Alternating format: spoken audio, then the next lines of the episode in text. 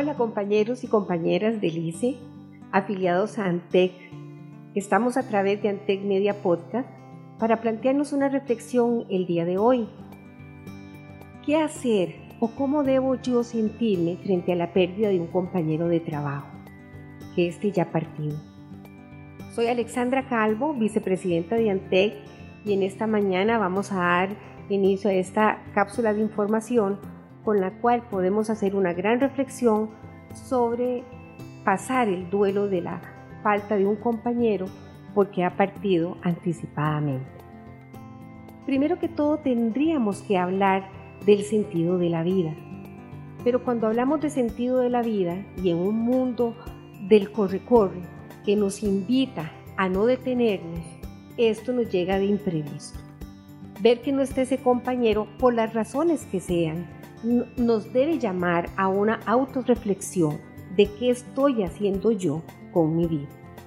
Si tuviéramos que desmenuzar la palabra sentido de vida, con sentido yo tendría que decirles a ustedes, a cada uno de ustedes compañeros, que sentido es sinónimo de dirección, dirección o camino. ¿A dónde estoy caminando? Y más que a dónde estoy caminando es cómo lo estoy haciendo. Y si me doy cuenta de cómo lo estoy haciendo, yo podría plantearme nuevas formas de manera positiva de enmendar, de cambiar, de tomar otras alternativas para mejorar mi presente y visualizar un futuro mucho más esperanzador.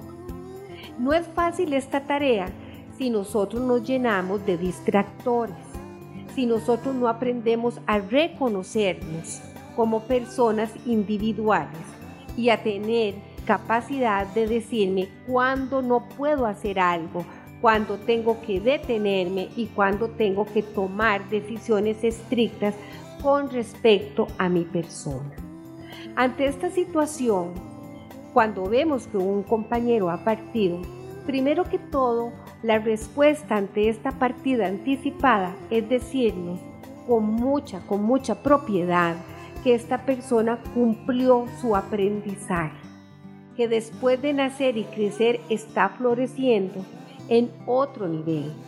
Y una vez que comprendamos esto, también tenemos que decirnos que nuestra vida también es de aprendizaje y que podríamos ir aprendiendo, desarrollándonos, siendo una mejor versión cada día, viendo de manera positiva aún aquellas situaciones que representan para cada uno de nosotros un desafío.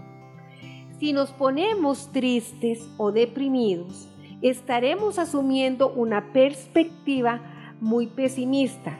¿Es malo? No, pero no sería lo adecuado si yo sigo en esta línea porque empezaría a sentirme atrapada, casi como en una visión de túnel, frustrada, como si no hubiera opción posible.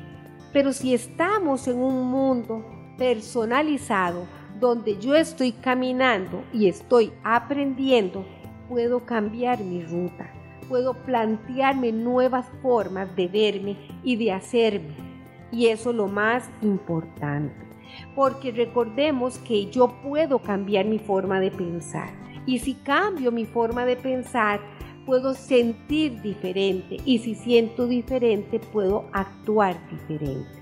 Entonces, en este día, la reflexión es replanteémonos nuestro sentido de vida, afirmémonos, disfrutemos, compartamos, detengámonos para cambiar de norte, para poder ver nuevas formas, aunque a veces me cueste. Obligándonos es una forma prudente y aceptable de mejorar mi condición presente como persona. Todas nuestras situaciones pueden plantearse de diferentes escenarios. Usted y yo podemos hacer la diferencia hoy, en esta mañana. La parte espiritual nos puede acompañar, nos da fuerza, nos da fortaleza. Como elemento principal, la esperanza, que nos dice que yo siempre puedo ver un futuro mejor un mañana sensiblemente diferente y puedo acompañarme de la gente que me rodea. En mi trabajo, agradecer a cada persona que se me cruza que me deja una experiencia de vida, que me acompaña en diferentes momentos, porque eso me da motivación y mi automotivación es un escudo protector que me hace ver diferente mi vida y aceptar cada día como una mejor manera de perspectiva de quién soy yo.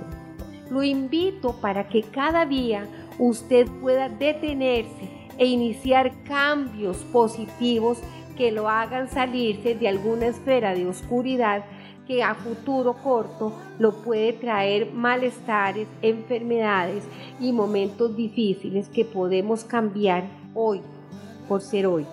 Muchísimas gracias y nos vemos en una nueva oportunidad.